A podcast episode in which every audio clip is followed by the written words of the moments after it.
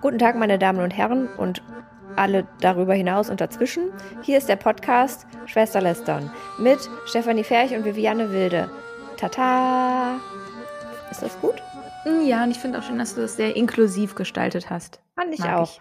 Passt auch zu einem unserer Themen heute. Ich wollte einfach mal was anderes machen und ich, ähm, ne, du weißt, ich tue mich ja manchmal so ein bisschen schwer mit diesem Gegender und so, weil ich manchmal auch gar nicht weiß, wie die Wörter korrekt heißen. Irgendwie interessante Neukreationen bei mir dadurch entstehen. Aber die ähm, fügen aber sich ich, doch so gut ins Sprachbild eigentlich ein. Ja, es oder? holpert und stolpert ja. auch überhaupt gar nicht und ich möchte mich dazu auch nicht beschweren, denn es gibt gewiss äh, schlimmere Sachen, über die man sich beschweren könnte. Deswegen, ja, ich, ich, ich nähere mich dem Thema langsam an und wollte das in dieser Anmod, wie du, wie du das gerade genannt hast, auch mal unter Beweis stellen. Ja, und das können wir jetzt ja eigentlich auch direkt mit dem ersten Thema, ne? Weil das hat ja schon recht viel Schnittstelle, würde ich sagen, ja. auch wenn es nicht direkt dran ist. Genau, wir dachten zuerst, es sei ein April-Scherz. Es kann einer sein, aber dadurch, dass es mit Bildmaterial oder beziehungsweise mit Screenshots unterlegt wurde, sind wir uns ziemlich sicher, dass kein April-Scherz ist. Steffi, hau mal raus. Ja, noch kleine Notiz. Und dieser Screenshot stammt nicht vom 1.4., also von einem Artikel, der nicht am 1.4. publiziert wurde. Nur nochmal, falls es ein April-Scherz ist, warum wir gedacht haben, dass es keiner ist. So, genau, also es geht darum, dass ich habe ich es von der Bildzeitung ähm, als Qualitätsleser ähm, habe ich das entdeckt, ähm, dass die Bildzeitung geschrieben hat, die Tagesschau würde jetzt den Begriff Mutter streichen und anstelle dessen ähm, korrigiere mich gerne gebärende Person oder entbindende Person nutzen. Entbindende also, Person. Entbindende Person. Und ich habe mich dann gefragt, beziehungsweise ich habe sogar in meiner Recherche ähm, geschaut, wie hoch der Anteil derer ist, die keine Frauen sind, die Kinder gebären. Und ich habe dazu noch nicht mal eine Information gefunden. Ja, das heißt, ich gehe jetzt mal davon aus, dass sich dieser Wert im Promillbereich befindet. So, das heißt, ich würde dich jetzt aber dann auch nicht mehr Mutter nennen. Ne? Also nur, dass du für die Zukunft weißt, den Begriff wird es bei mir nicht mehr geben. Oh fuck. Ja. Aber ich bin doch eine Mama. Ja, du, aber andere Gut, ich, dann vielleicht nicht. Eine entbindende Person äh, bin ich, war ich. Hm, ich. Also Sie haben das auf jeden Fall in einem Artikel verwendet. Wir werden euch das auch alles in die Show Notes reinpacken, dann könnt ihr mal selber gucken. Also in einem Artikel haben Sie jedenfalls das Wort Mutter nicht mehr genutzt, sondern entbindende Person stattdessen geschrieben. Gut, die Bildzeitung macht daraus, die streichen das. Ich würde jetzt sagen, die streichen es nicht komplett, aber in dem Artikel haben sie es auf jeden Fall gemacht. Ähm, führt uns ja aber direkt zu einer Grundsatzdiskussion ähm, wofür schon äh, Uni-Professorinnen und Professoren äh, quasi mit Fackeln und Mistgabeln vom Campus getrieben werden. Nämlich zu der steilen These, dass eine gebärende oder eine entbindende Person immer eine Mutter ist, weil die Grundvoraussetzung dafür ist, dass es weibliche Geschlechtsorgane gibt, egal was im Perso steht und wie man sich fühlt ich bin auch der Auffassung, solange man imstande ist, mit Hilfe seiner primären Geschlechtsmerkmale und seiner Geschlechtsorgane ein Kind auf die Welt zu bringen, ist man per Definition eine weibliche Person und damit eine Mutter. Oder? Ja, sollte man meinen. Ne? Ich stelle mir gerade vor, wie anstrengend es sein muss, heutzutage den Bio-Unterricht zu machen, oh, wenn es so um Sexualkunde oh, geht. Oh ja. Boah, das stelle ich mir ganz schlimm vor. Also da, da, weiß, da kann man ja jetzt schon sagen, stell danach besser das Handy aus, ne? Ja. Weil die Eltern, egal wie du es machst, werden dich danach grillen, ja? Es ist ja schon kompliziert genug, ähm, das Gebär- und Sexualverhalten von Tieren, ähm, also Richtig. anderen Tieren als den Menschen zu beschreiben, wie zum Beispiel bei den Seepferdchen oder bei den Schnabeltieren. Das Schnabeltier ist ja irgendwie ähm, in der Evolution in so einem Level festgehangen und läuft da jetzt in Dauerschleife zwischen ähm, äh, Säugetier und Amphib. Das heißt, es legt ein Ei, das Schnabeltier, säugt aber über die Zitzen, was einmalig ist in der Tierwelt. Äh, also irgendwie ein bisschen hängen geblieben im wahrsten Sinne des Wortes. Nee, divers. Nee, divers. Äh, ja, gut, ja, evolutionär ja, divers. Genau, definitiv. richtig. Ja. Und ähm, das Seepferdchen äh, hat es sich ja, äh, oder die Seepferdchen-Mama hat es ja schlau gemacht. Oh, da, da habe ich jetzt die Seepferdchen-Entbindende. Das entbindende Seepferdchen gibt es in dem Sinne Rinnen. nicht. Nein, weil das weibliche Seepferdchen legt ja die befruchteten Eier, nein, legt seine Eier, ihre Eier, guck mal, jetzt bin ich schon ganz durcheinander. Also, die Seepferdchenin legt ihre Eier in den Beutel des Seepferdchen-Mannes und der befruchtet es dort mit seinem Sperma und gebärt im weitesten Sinne die Brut. Ja, da, ein, da trifft ja wiederum, da trifft ja wiederum der Begriff entbindende Person, also das entbindende Seepferdchen ja definitiv zu. Ja, und vielleicht wollte die Tagesschau da auch einfach eine Pionierstellung einnehmen, ne? weil sie halt den Gedanken haben, dass sich dieses Modell noch ausweiten wird. Ja, oder weil sie den Gedanken haben, dass sie als Leitmedium äh, ähm, einen Erziehungsauftrag haben und allen anderen Menschen sagen müssen, wie man das Wort jetzt definiert und wie man es benutzt, in welchem Kontext. Das, das ist ja schon das ein oder andere Mal vorgekommen. AK Scientology Brainwashing.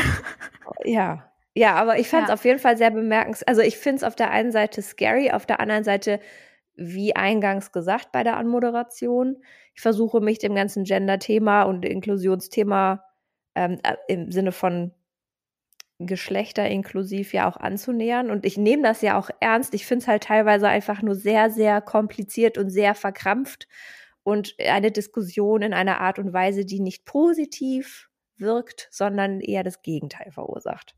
Ne, so ja, wie die Straßenkleber äh, finde ich jetzt rein rhetorisch, rein ideell auch keinen Beitrag zum Klimawandel leisten. Ja, ich glaube, dass hm, das Ding ist immer, dass mh, hm, du hast ja gerade auch gesagt, Gender und Inklusion. Ne? Das sind für mich zum Beispiel zwei Dinge, die nicht unbedingt zusammengehören. Also ich finde es zum Beispiel, ja. um ein positives Beispiel auch aus der letzten Woche zu nennen, es gibt ja jetzt bei der Sesamstraße eine Rolle, die im Rollstuhl sitzt.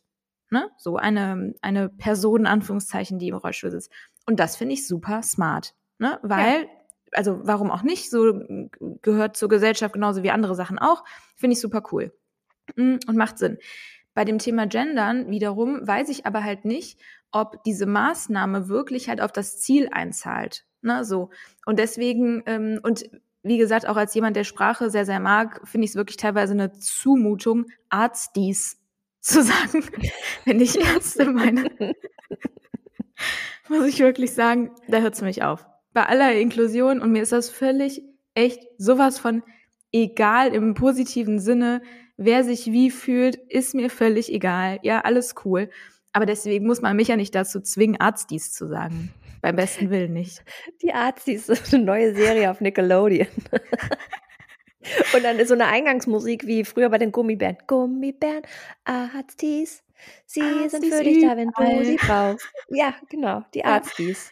Ja, und ich weiß halt auch nicht, ob ähm, das beabsichtigte, dieses Gleichstellungsmomentum wirklich über sowas passiert. Oder ob das nicht eher ist, was man zu Hause halt mitbekommt, auf dem Weg mitbekommt. Nein, ich finde, so. es erzeugt teilweise eher das Gegenteil, dass es ja, ja, im negativen Sinne es rausstellt, so dass sich so viele dran reiben und stören, dass es einen absolut negativen Effekt hat. Ja. Weil, und da muss man einfach mal, ja, also so empfinde ich das zumindest, dass von bestimmten, sagen wir mal, ideellen, politischen, wie auch immer gearteten Bewegungen ähm, der die, die Verkrampfung so krass ist, dass die Gegenseite noch krasser reagieren muss. Also es erzeugt halt daher aus meiner Sicht gar nichts Positives. Aber es ist ja wurscht, es ist ja Yin und Yang, dies und das, äh, Sel und Soll. Jedem das seine, ja. Ja, ja, ja, Minge ja. Dinge und Singe Dinge, äh, aber äh, so viel dazu. Aber ich finde, das nächste Thema passt auch ganz gut in den Kontext rein, nämlich so, und jetzt, jetzt wird's richtig schwierig. Jetzt brauchen wir einen Sprachwissenschaftler eigentlich an der Stelle. Ich weiß nie, heißt die Marke Levis oder Levi's? Ich glaube Levi's.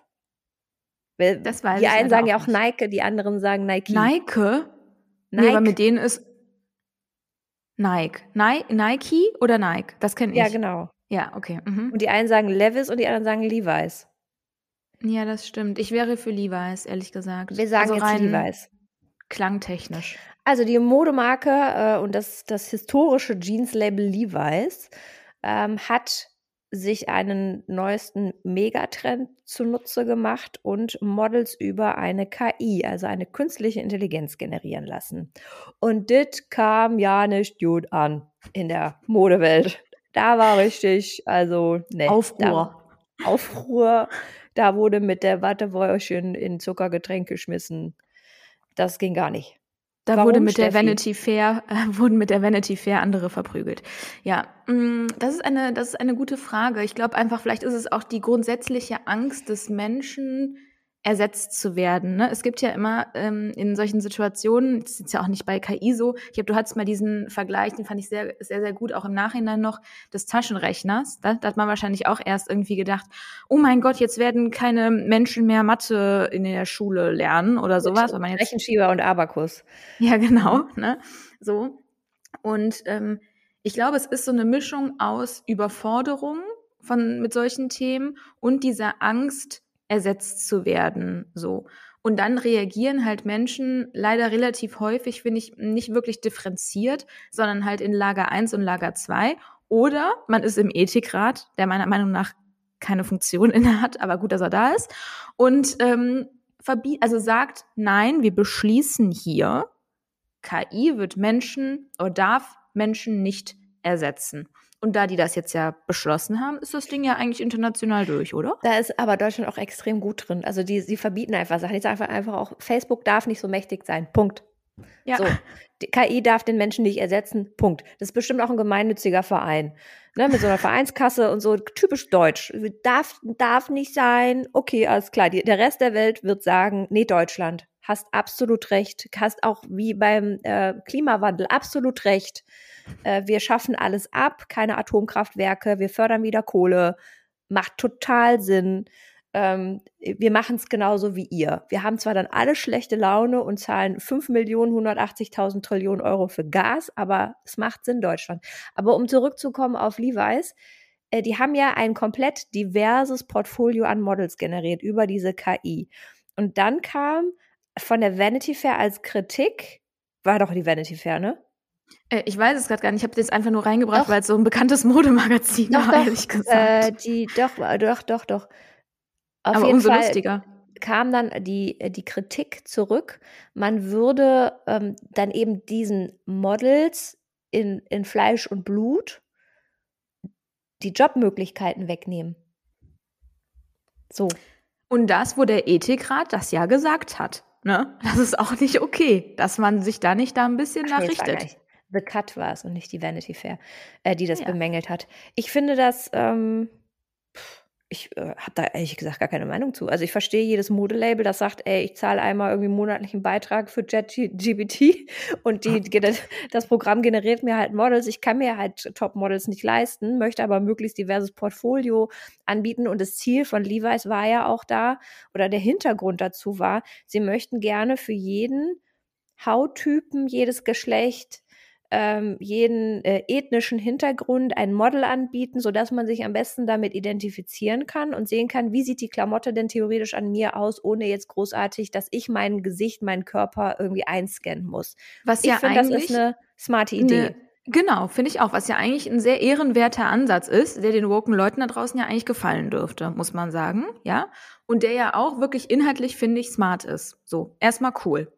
Und das genau nervt mich daran, dass dann macht schon eine Marke das, was geschrien wird und was alle wollen und machen es dann aber halt vielleicht ich habe manchmal das Gefühl, in Deutschland, das ist auch, war bei meinen Großeltern zum Beispiel auch so ganz stark drin, muss man erstmal immer durch die Scheiße gegangen sein, damit es danach 100% korrekt wird.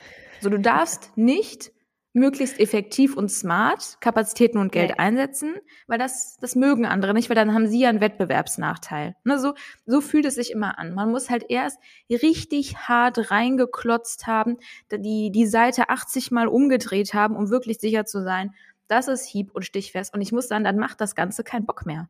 Ne? Also wenn man Nee, dann, einfach ausprobieren geht in Deutschland nicht. nee, nee, Nee. Deswegen sind wir aber auch da, wo wir sind und deswegen ist die USA da, wo die USA nun mal ist. Da hast du auch eine andere Mentality. Wo du das Wort äh, äh, woke gerade so benutzt hast, wir benutzen das doch gar nicht mehr so, Stefanie. Wir wollen das doch nicht mehr abwertend und als Beleidigung und als was auch immer ähm, Dingensgängelung benutzen. Oder? Sagt das der Ethikrat? Das sagte ich und, und Luisa Della. nee, ähm, ich fand es ganz witzig, nur um auf das Wort zurückzukommen, weil mir das gerade einfällt. Ähm, die, es gab ja, weiß nicht, ob du es mitbekommen hast, eine Riesendebatte, ähm, dass die Republikaner eine Agenda der Demokraten in den USA als woke bezeichnet haben. Nee, habe ich gar nicht mitbekommen.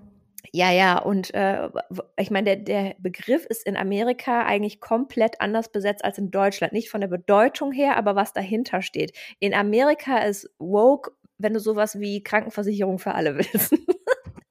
da, oder dass Leute ihren Job behalten können, also Feuerwehrleute äh, bestimmte bessere Arbeitsbedingungen brauchen, damit sie weiterhin Waldbrände da löschen können. So das bezeichnet der allgemeine und gemeine Republikaner in den USA als woke. Hier mhm. in Deutschland haben wir ja andere Luxusproblemchen. Äh, und da ist das Wort ähm, witzigerweise, und da beschweren sich in Anführungszeichen woke Leute drüber, dass woke ein Schimpfwort geworden ist. Boah, da drehst ab, ne? Ja, weil, und die sagen, nee, das heißt doch aber nur, ich bin ähm, erweckt oder wach oder aufmerksam und achte, das ist ja ne, so übersetzt woke, mm. wake, awake, bla. Ähm, ne, ich, ich, habe, ich habe durchschaut, ich achte mehr darauf, ich bin aufmerksam und ich habe durchblickt. Das ja. Problem ist nur, die Leute raffen, glaube ich, teilweise nicht, die woken Leute, raffen teilweise nicht, dass es nicht um die Sache an sich geht. Nee. Daran ist ja nichts verwerflich, Richtig. sondern um die Art und Weise, wie ja. sie das durchprügeln wollen, die sie so wahnsinnig unsympathisch und wiederum militant unwoke wirken lässt. Ja, ja, das ist wirklich also so, so wahnsinnig nicht selbst reflektiert, weil ich käme doch dann irgendwann zu der Erkenntnis, okay, wenn ich versuche hier meine Nummer mit, mit auf Biegen und Brechen, indem ich sie alle zwinge und alle, die was anderes machen, verteufle, durchzudrücken, ähm, dann wird das wahrscheinlich nicht passieren. Also ich ja, muss ich, es anders machen. Ja, ich glaube, das, das Ding ist an der Stelle, mm, ich habe da letztens noch mit jemandem zu, äh, zu gesprochen, zu dieser Militanz. Ähm, das Ding ist ja, die haben, glaube ich, halt das Gefühl, mm, was ich irgendwie auch ein Stück weit nachvollziehen kann, sie müssten ein Extrem wählen, damit sie etwas erreichen, weil wenn sie den Mittelweg gehen würden, dann würden sie auf jeden Fall nichts erreichen, weil die andere Seite zu stark ist. So, das Gefühl haben sie halt, glaube ich. Und wir wiederum sagen gern häufig, ja, das ist aber Idealismus und so weiter. Nur die machen das ja, das, das glaube ich denen schon, die machen das ja um der Sache willen. Ne? Die wollen halt wirklich da was bewirken. So. Nur wie du sagst, es hat ja nicht immer was mit dem Was zu tun, sondern mit der Art und Weise, wie sie es tun. So, und da beißt sich halt die Katze wieder in den, in den Schwanz, weil sie ja, wie gesagt, glaube ich, das Gefühl haben, wie bei den Klimaklebern auch, sie müssten dieses Extrem wählen, halt, um irgendwas zu bewirken. So.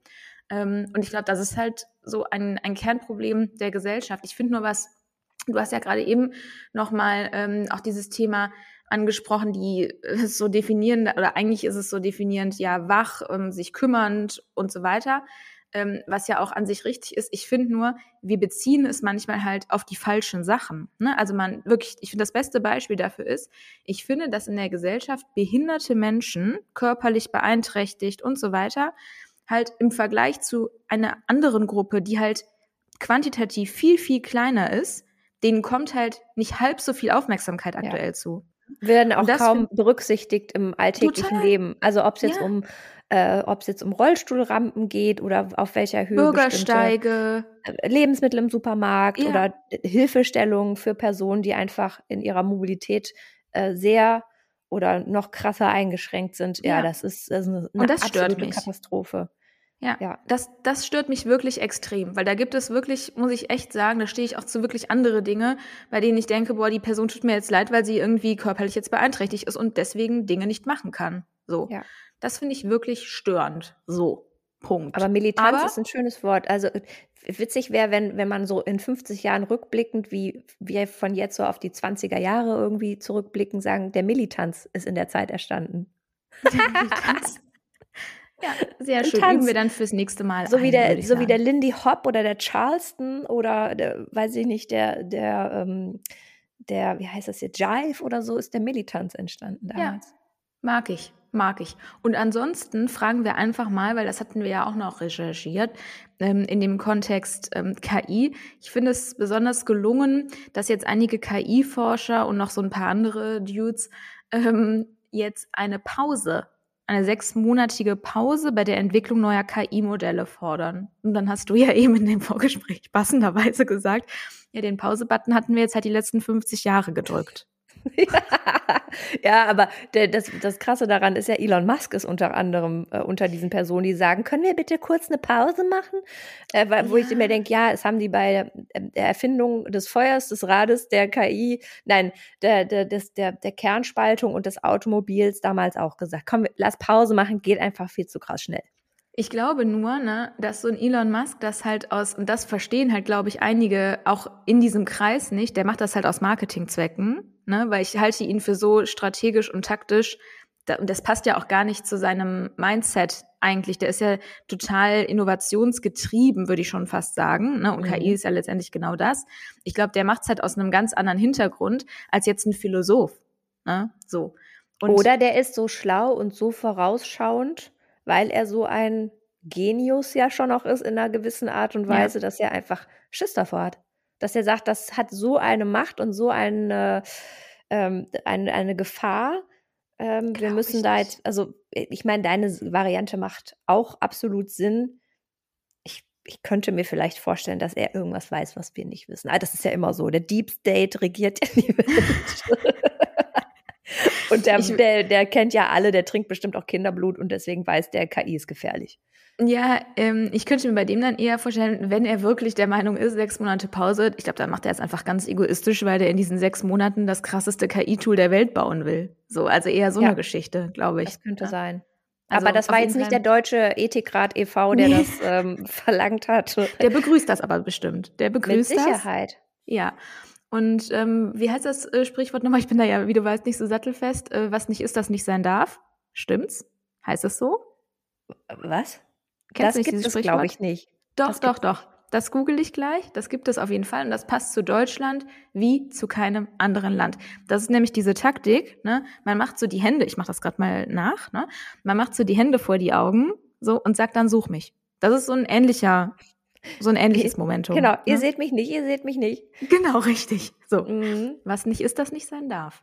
So. Kann sein, da? dass es das gibt, aber das ist vielleicht einfach äh, wahnsinnig intellektuell, deswegen kenne ich das äh, Sprichwort. Das kann nicht. natürlich gut sein. Ne? Aber andere Frage ist, haben wir uns ja auch schon mal drüber unterhalten, jetzt nicht im Podcast, abseits davon, wo kam dieses KI-Denken der jetzt plötzlich her? Also ich meine jetzt dieses so wie Chat-GBT, äh, GPT, also Texte generieren, Bilder generieren, das war gefühlt äh, vor zwei Wochen plötzlich in meinem Insta-Feed irgendwelche Bilder und ich dachte so, hä?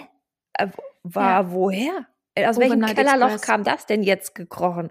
Ja. Hat das irgendwer bei, bei Alibaba Express bestellt und dann war es da?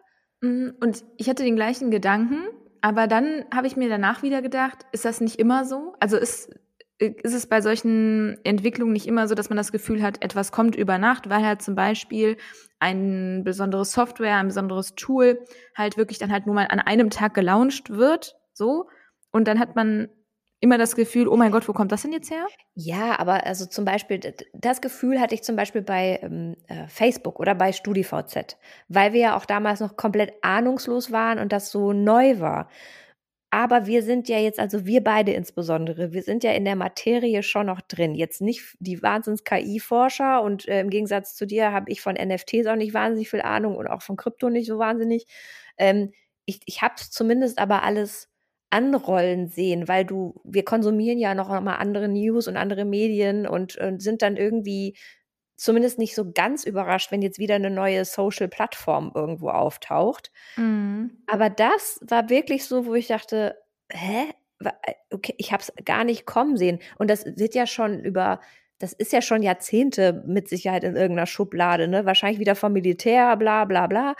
Aber ich, ich ich saß da und dachte, ja, äh, okay, cool, äh, haben wir jetzt. Ja, ich hatte ähm, lustigerweise, ich habe nochmal nachgeschaut, ich hatte ähm, einem Copywriter aus meinem damaligen Team vor dreieinhalb Jahren, ja, ähm, eine Nachricht geschrieben bei LinkedIn und habe gesagt, hör mal, habe ich ihm irgendwas weitergeleitet, was auch in dem Kontext ähm, stand, auch wenn man es noch nicht vielleicht KI dann genannt hat. Ähm, hör mal, XY, ähm, mach dir doch gerne mal Gedanken, so, weil das war ein mega guter Copywriter. Äh, Shoutout an dich, falls du es hörst. Der weiß auf jeden Fall, dass ich ihn meine. hm, habe gesagt, pass mal auf, wenn du, wenn wir mal über dieses Szenario nachdenken, dass so ähm, Produkttexte oder leicht zu erstellende Texte mh, hm, bald von einer künstlichen Intelligenz geschrieben werden, so, wo du dich dann siehst. Ne? Und dann habe ich mir gedacht, dann kam es ja vielleicht doch nicht so über Nacht. Weißt Ach, du? du hast völlig recht. Ich erinnere mich gerade, ich war letztes Jahr auf einer Weihnachtsfeier und da sagte äh, mir mein Geschäftspartner, wir lassen die Posting-Texte von der KI schreiben. Siehst du? Siehst du? Das, er, daran erinnere ich mich gerade. Und das hab, da habe ich ja gesagt, so, äh, krass, äh, cool. Und dann aber vergessen, ich habe es einfach völlig vergessen wieder, wahrscheinlich, weil ich auch irgendwie zwischendurch ein Kind gekriegt habe. Und deswegen hat mich das irgendwie so äh, vermeintlich als entbindende eiskalt, Person. als entbindende Person, ja, äh, eiskalt erwischt. Ähm, hm. So. Aber ich, ich ja. finde das wirklich ein ganz spannendes Thema. Ähm, auch die neueste Variante von Jet, äh, ich kann es einfach nicht aussprechen. ChatGPT. Chat, Chat, Chat, Chat, ChatGPT, ähm, äh, die äh, von alleine Webseiten erstellt mit ein paar Inputs. Finde ich ja. eine coole Sache, weil mein Mann, der bittet mich gefühlt seit zehn Jahren, dass ich ihm seine Website bauen soll. Mir kommt nur leider immer was dazwischen, entweder als entbindende oder als arbeitende Person. Ja, kann, kann, kann passieren, ne? Kann, kannst du ihm ja auch nochmal sagen, so Prius, ne? Muss man einfach so. Aber zukünftig kann er ja dann ChatGPT konsultieren, es sei denn, der Ethikrat kommt nicht dazwischen, ne? Weil, wie gesagt, sehr wichtige Instanz. Ich kann zu dem Thema übrigens wirklich nur die ähm, Folge von Markus Lanz Talkshow empfehlen. Da waren sehr spannende äh, Gästinnen ähm, in dieser Folge. Unter anderem halt diese eine Madame da aus dem Ethikrat, Sascha Lobo und ich weiß nicht wer. Also wirklich eine gute Runde. Und da ging es nämlich auch ähm, zu dem Thema heiß her, wie kreativ, weil dann hieß es wieder, ja, aber die KI, weil in Deutschland neigt man ja auch dazu, die Dinge einfach präventiv möglichst klein zu reden, weil sie dann halt nicht mehr so groß sind und so bedrohlich. Ne? Mhm. Ist ja auch so ein ganz gängiges Muster. Und dann hatte man wieder gesagt, ja, aber ChatGPT ähm, würde ja einfach nur ähm, Wissen, was schon da ist, ähm, anders in einen anderen Kontext bringen beziehungsweise zusammenbringen. Und dann ging es so darum, ob ChatGPT denn eigentlich kreativ ist. Und dann hatte natürlich die Frau aus dem Ethikrat hat gesagt, äh, nein, also bei Kreativität hört es auf. Und dann, wie es, ich glaube, es war Sascha Lobo darauf hin, naja, also jemand, der irgendwie, ich weiß gar nicht mehr, welches ähm, Klassikstück es war, irgendwie äh, vollenden kann, weiß ich jetzt gar nicht, ob ich dem nicht doch eine gewisse Kreativität zuschreiben würde. Ja, vor allem machen es die Menschen doch auch so. Es sei denn, du heißt ja, Kaspar natürlich. Hauser und bist von Wölfen großgezogen worden und hast die ganze Zeit im Kellerloch gelebt und keinen Input von außen gehabt. Natürlich. Jeder Künstler bezieht doch Input von anderen Künstlern oder von der Natur. Also es, die Kreativität, die als Output kommt, muss ja in irgendeiner Form mit Input gefüttert worden sein. Ja. ja. Ja, das ist doch, guck mal, bei Kampagnen, das ist doch nicht jedes Mal so, als ob jede Kampagne einen völlig noch nie gesehenen Mechanismus initiiert. Ja, ja oder die ganzen Maler, Expressionisten, Impressionisten und ja. äh, Dadaisten und hast du nicht gesehen.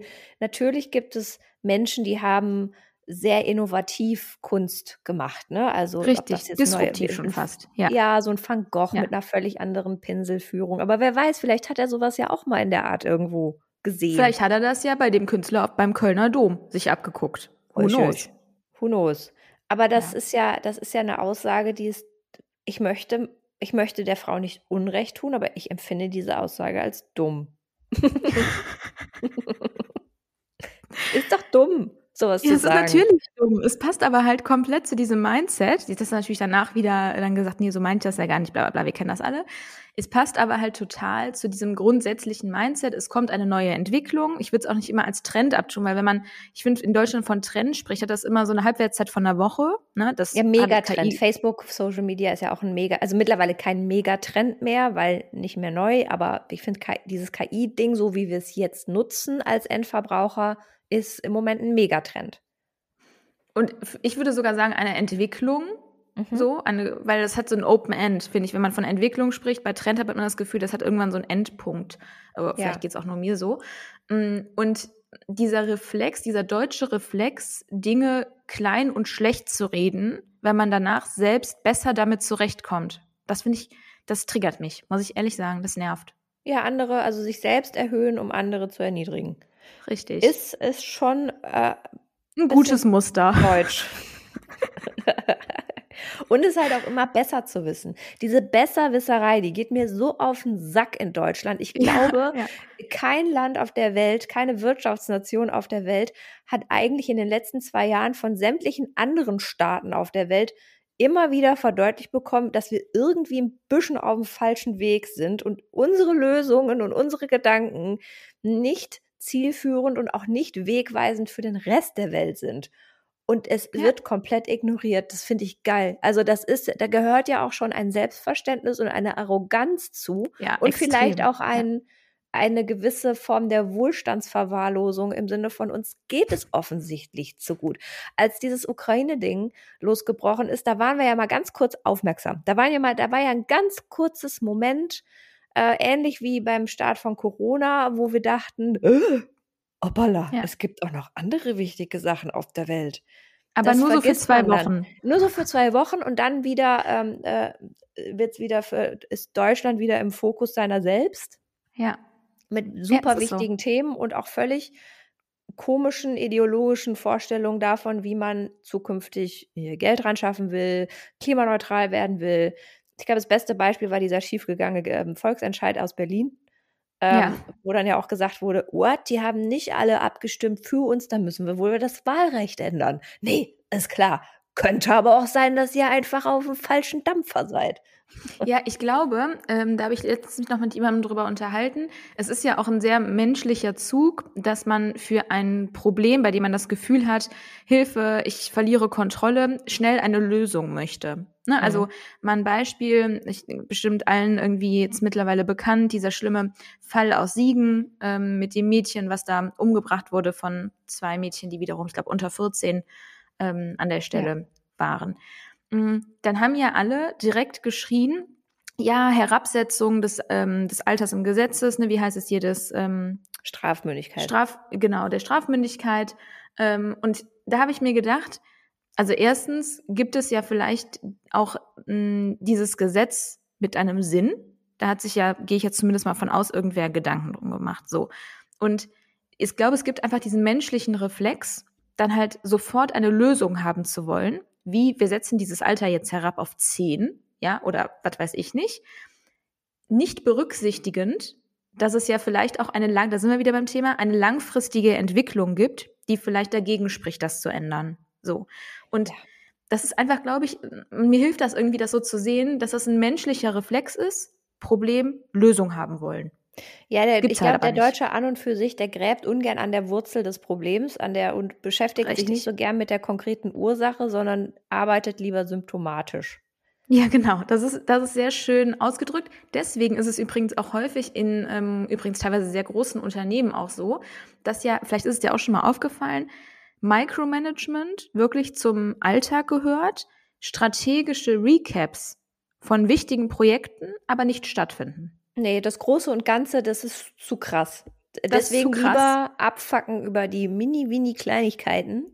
Mini-Winnie-Würstchen, falls du die noch kennst, von Maika. Ja, natürlich. Ja, ja Mini-Winnie-Würstchenkette. Essen Frank und die Annette. Das machen die nämlich dann in Konzernen.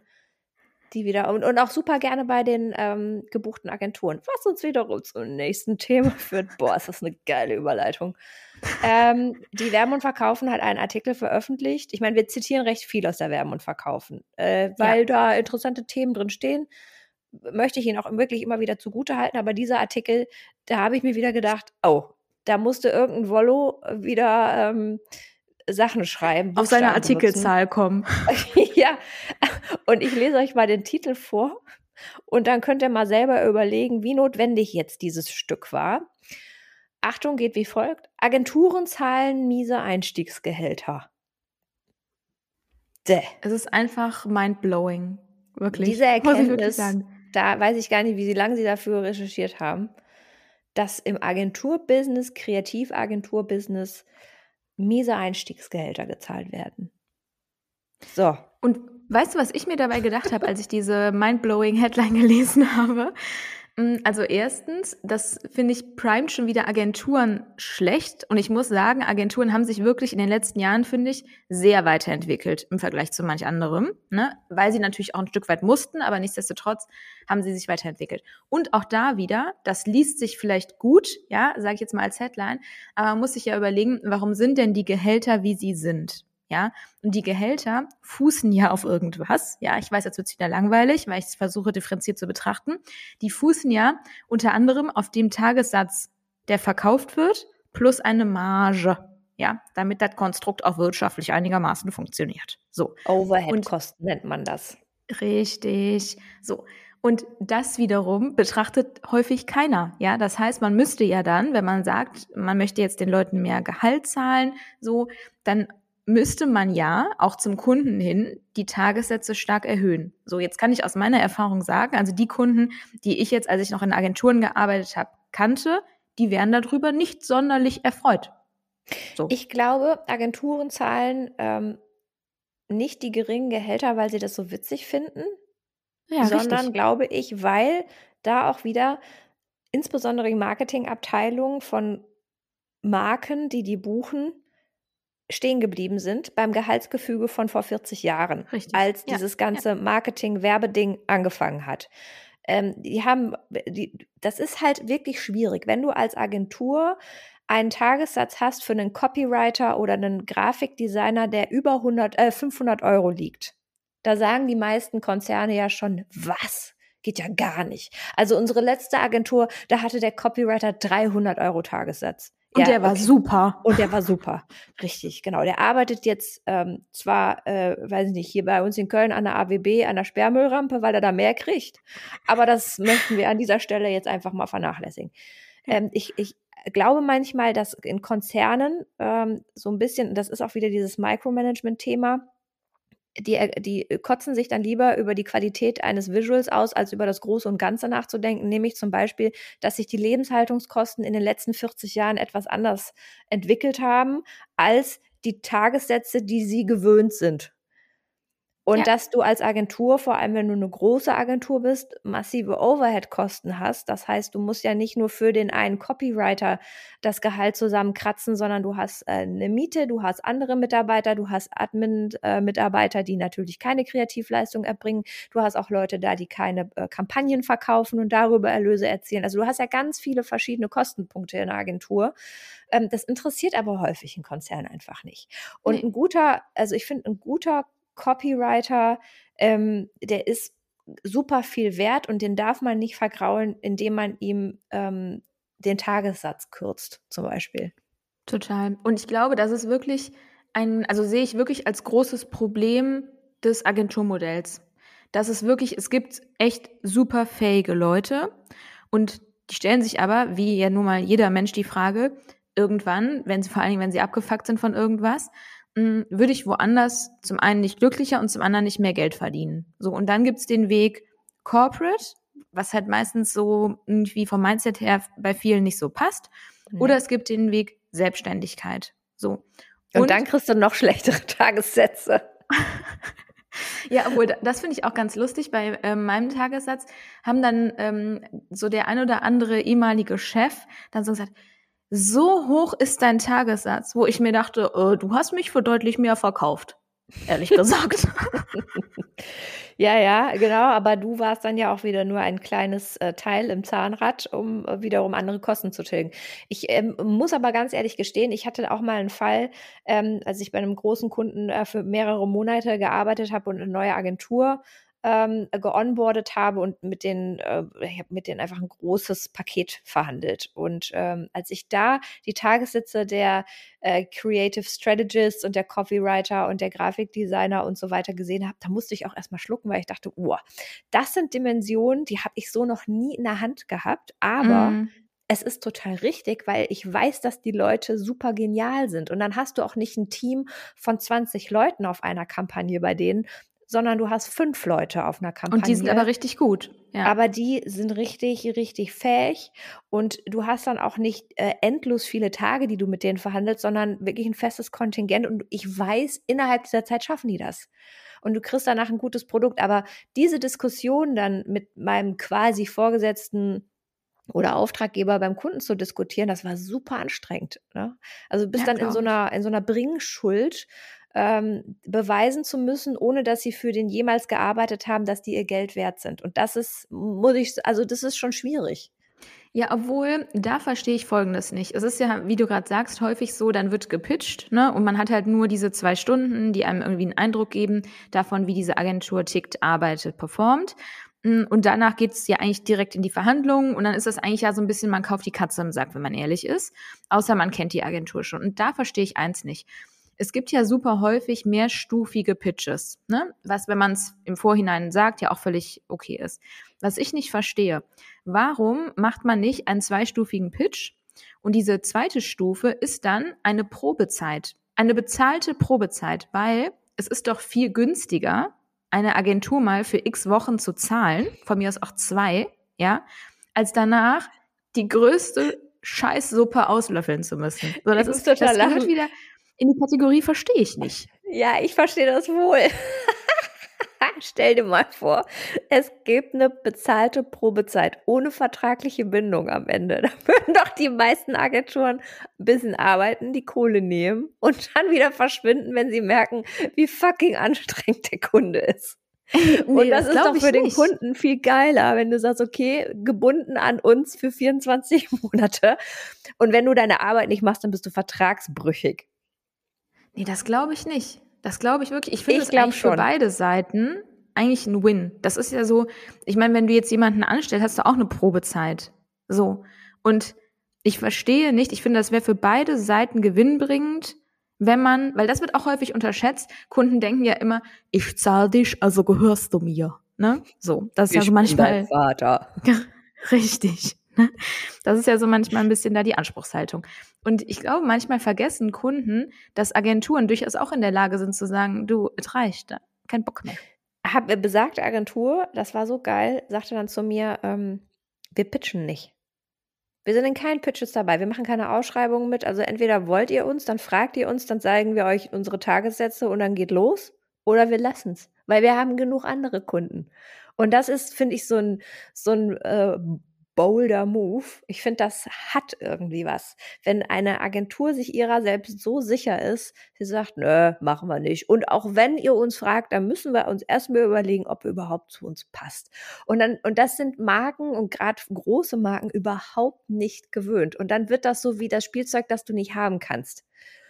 Ja, dann so Arroganz so, wird das dann abgetan, ja. Äh, nee, nein, sondern so, äh, so hat ja noch nie jemand mit uns geredet. Jemand aber eigentlich finde find ich es ganz geil. Kann ich euch trotzdem haben? ja, ich glaube, es gibt zwei, zwei Wege. Es gibt einmal, ähm, mach dich rar und sei ein Star und der andere agiert dementsprechend und reagiert wie erwartet. Ich glaube, es gibt aber, beziehungsweise ich habe es auch schon erlebt, durchaus auch die Option, dass derjenige dann sagt, boah, nee, sorry, das ist so scheiße, arrogant, äh, kein Bock. So. Mhm. Gibt's, finde ich, durchaus, durchaus auch. Das ist aber so ein bisschen, ähm, ich hatte die Situation zum Beispiel auch schon mal, dass ähm, mir dann gesagt wurde, ja, Steffi, ähm, aber vergiss nicht, ähm, sieh das auch ein bisschen als Akquise. So, AK, aber mach jetzt nicht äh, das Angebot, die Rechnung zu hoch, weil das ist ja auch Akquise, damit du den Kunden bekommst. Da habe ich auch gesagt, das ist überhaupt nicht böse gemeint, ne? Aber ich habe jetzt gleichzeitig drei Kundenanfragen. Ich brauche diese Akquise-Nummer nicht. So. Mhm.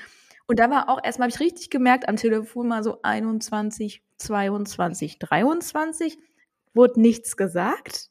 Und danach hatte man sich kurz gesammelt und hat dann gesagt, ja, okay, verstehe ich. Ne?